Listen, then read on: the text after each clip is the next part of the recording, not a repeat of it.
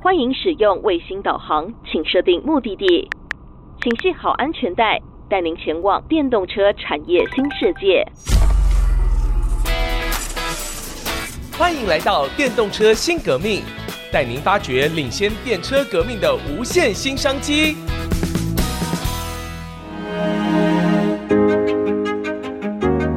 位听众朋友，大家好，欢迎您收听《电动车新革命》这个节目，希望能够陪伴您一起挖掘电动车产业的日新月异。我是主持人佘日新。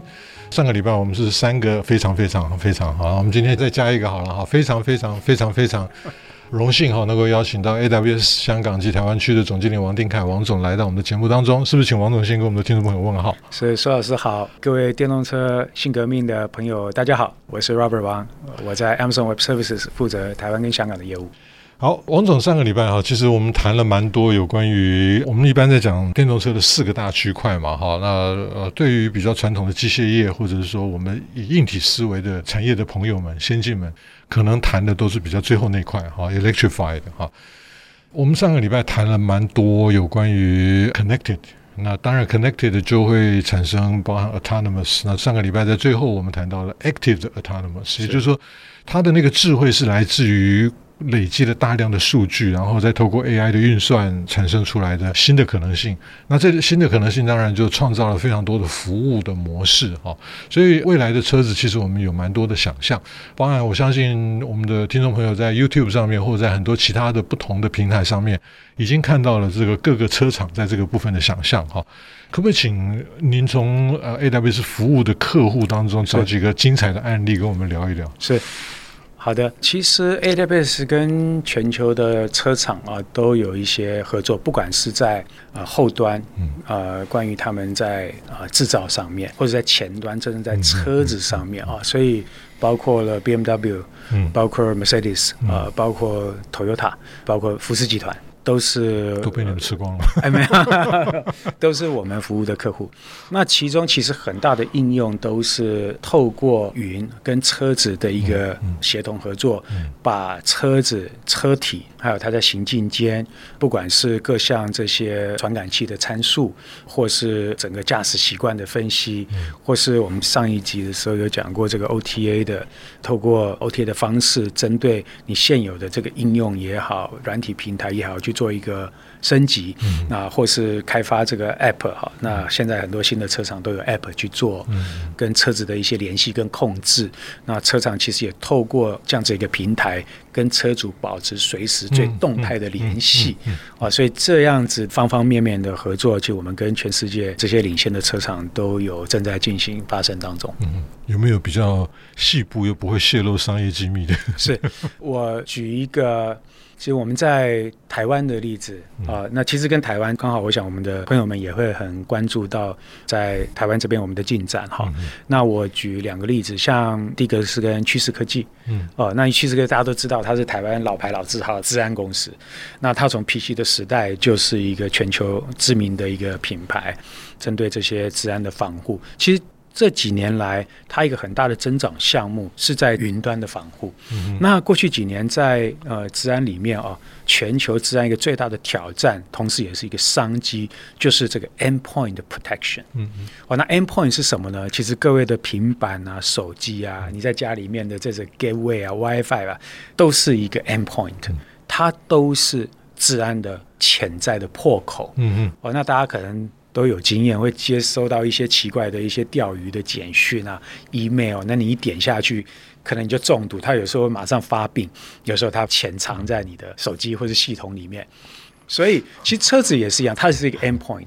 哦，所以全 Micro 在它有这个子公司，针对未来汽车这种联网的一个庞大的需求，也结合了我刚刚讲的，呃，这种 endpoint protection 呢，这么样的一个有商机也有很大挑战的资安防护的一个领域里面呢，啊，它也成立了子公司。那这个 V1 呢，也用了 AWS 我们叫 free wise 的服务，啊，把这样子的 agent 哈，能够装到它车上，因为事实上你的 agent 哈。我们所谓的 agent 就是说，譬如说我做这治安防护的时候，他在端点防护，针对你端点所有的各项异常行为、正常行为，要去做好一个把关的动作。那有的时候到底是正常或是不正常，你这个 agent 要够聪明，不然你会误触这个警报，就是你很笨的 agent 就说，哎，这个有危险，那个有危险，一天到晚就很扰人，对吧？所以一个聪明的 agent 呢，他要能够这个保护你于无形，同时在你平常执行业务的时候，不可以造成太多的一些额外的干扰。啊，所以我们跟 Trend Micro 就一路延伸，就是从他过去这几年跟我们合作，有非常长大的一个进展，也解决了很多全世界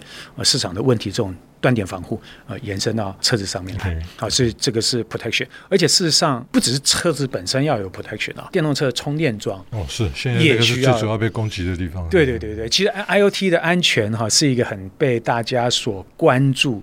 而且也有相当大的挑战的地方。因为联网可能蛮简单的，然后你送一些 control 的讯号可能蛮简单的，但是。就是因为这些东西太简单，你如果送错讯号，你等于整台车子的控制权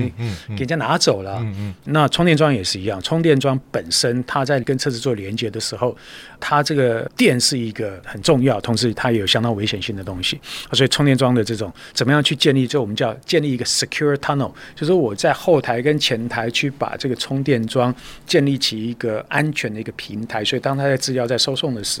啊不会受到一些干扰啊、入侵啊。呃，甚至最后的一些更大的一些安全事故，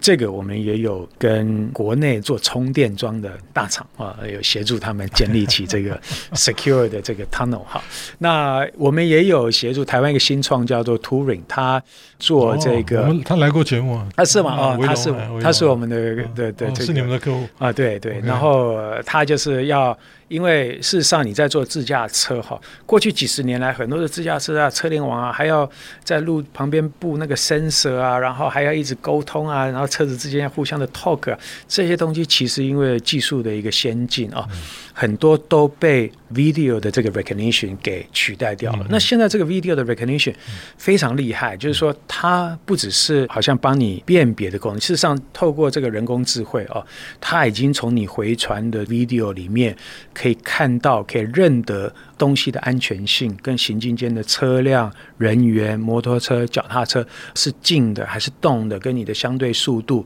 然后把它丢到你的行车电脑里面，帮你眼观四面、耳听八方，整个三百六十度都帮你的整个整体安全的做提升。那当然这里面就有 local computing 跟 cloud computing 的分工的地方，所以因为你很多的时候需要当场及时的反应，所以你在驾驶车辆的时候本身就要足够的 local computing，它。执行它在本地，我们叫 mission critical，啊，就是说它车辆在行进的时候，安全是非常重要的。那这个时候你不能依赖联网的，万一网络讯号不好，万一开始转圈圈就咚就上去。对对对对对。但是它又在相当的时候，我们之前有提过几个相当的一个案例，相当的一个应用的场景，它要跟云端在这个 connectivity 上面保持一个紧密的一个联系啊。那有一些东西是做 real time 的一些 decision making，有一些是它为了要透过这个联网，然后它取得更多的数据，透过人工智慧的学习强化了之后，再回推到它车上去，那达到它升级的一个功能。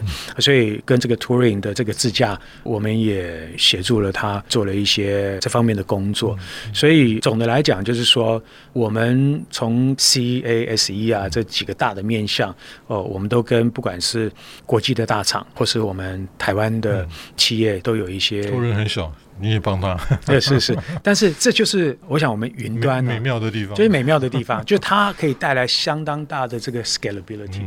那也稍微再补充一下，老师，或许我们很多的朋友们也会是问到为什么要上云？呢？刚刚老师稍微有讲一点，云这个东西是这样，只是你一次部件全球落地，嗯，就是说你不需要到处去找机房，嗯，可是你到处去找机房你就麻烦了，你要到时候要部署。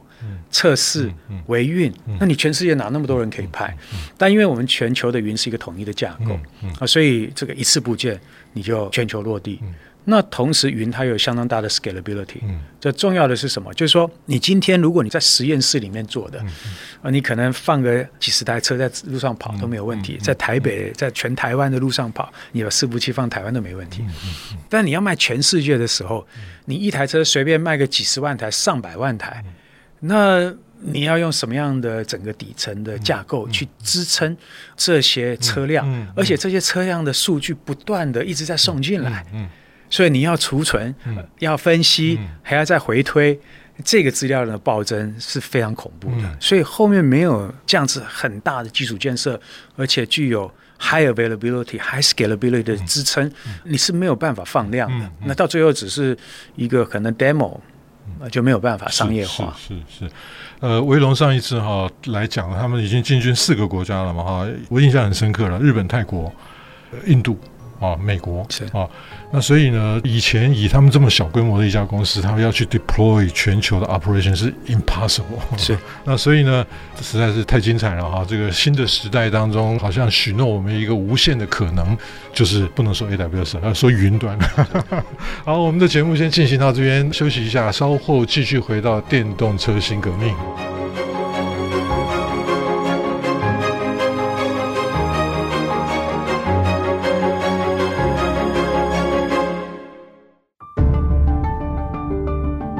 各位听众朋友，欢迎您回到电动车新革命，我是主持人佘日新。在今天，我们非常非常非常非常荣幸邀请到 AWS 香港及台湾区的总经理王定凯王总来到我们的节目当中哈。大家好，我是 Robert 王。那最后这一段时间哈，因为王总其实非常非常的忙了，我们很真的是很高兴，很感谢他来哈。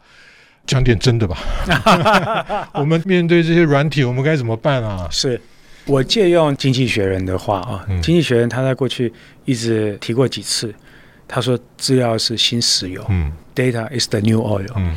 这几年来，我相信产官学研也理解、也重视到这些资料的价值。嗯，从正面的角度来看的话，像 AI 啊，或者这些机器学习的发展啊。其实它就是 garbage in garbage out。你如果有好 quality 的资料给他，那它的产出就会更 meaningful。那反过来讲，我们最近的资料的这些保护，随着就是说这种诈骗很多，我们法规也调整了，然后我们人民的意识也提高了，啊，所以在这上面有更高的要求。好，所以我们怎么样去形塑一个更好的这个资料的环境？或我讲的更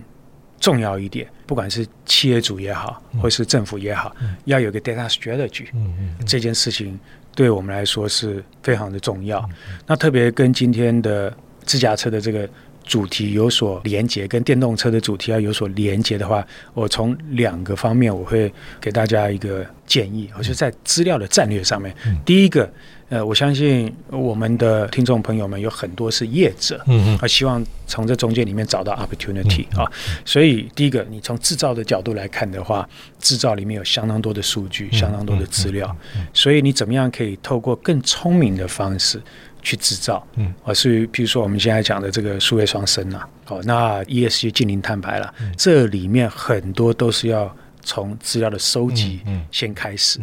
而这件事情对台湾厂商是有利的，为什么？因为它不受你的土地啊、人口的限制。嗯嗯嗯、那你这个厂，我们这么多的电子业、半导体行业或是传统行业，它在石化啦、塑胶啦等等的，也都有几十年的一个积累了。所以，怎么样在这些有价值的资料上面，呃，有一个清楚的想法，不要说坐在金山银山上面，嗯嗯、而没有一个正确的一个资料的。战略啊，我觉得这个是从制造端，就是从我们从在整个 global 的 supply chain 啊，现在整个供应链重整，从 supply chain 的维度去思考，看看说你在手里面啊，这资料是新石油，你的作用金山银山。我打个岔哈，我觉得其实我们现在在讲个韧性供应链，其实数据可能是这里面最重要的因素啊。是的，是的，的确是这样子，因为在这个韧性的过程当中，不管你这个韧性。要怎么样在任何的时间点维持资料的可得性、嗯嗯嗯、可交换性，那你才能够任性的下去嘛？嗯、不然的话，你只要不可得，就变很韧性，不能交换，对，那就整个都停下来，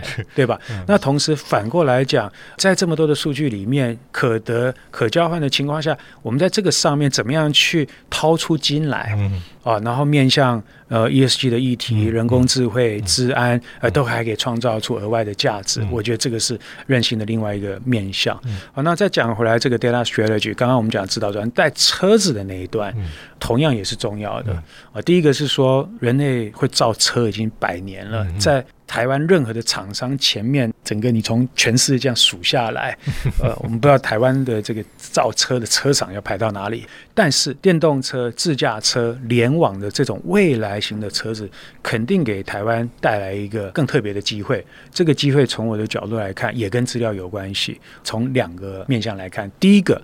呃，目前车子上面的好一点的车子的话，都超过了一百个 ECU，你很多的传感器、MCU、Micron 这种 CPU、GPU 都可以拿来装在车上，但是这些。在随着时间的推移，它架构会被简化，然后 computing power 随着摩尔定律会增加，嗯嗯哦，所以你今天能卖的，你明天不一定能卖，嗯嗯哦，所以在车子里面，我们怎么样在现在这个时间点，除了硬体的制造以外，我们可以再多加一些软体的能量进去，然后收集了资料以后，变成我们自己的核心竞争力，嗯嗯嗯哦，再把这个竞争力拉高。嗯嗯那现在其实另外一个绝佳的机会就是随着这个新经济的发展哦，它不再是科技主导一切，是，反而是很重要的是需求驱动。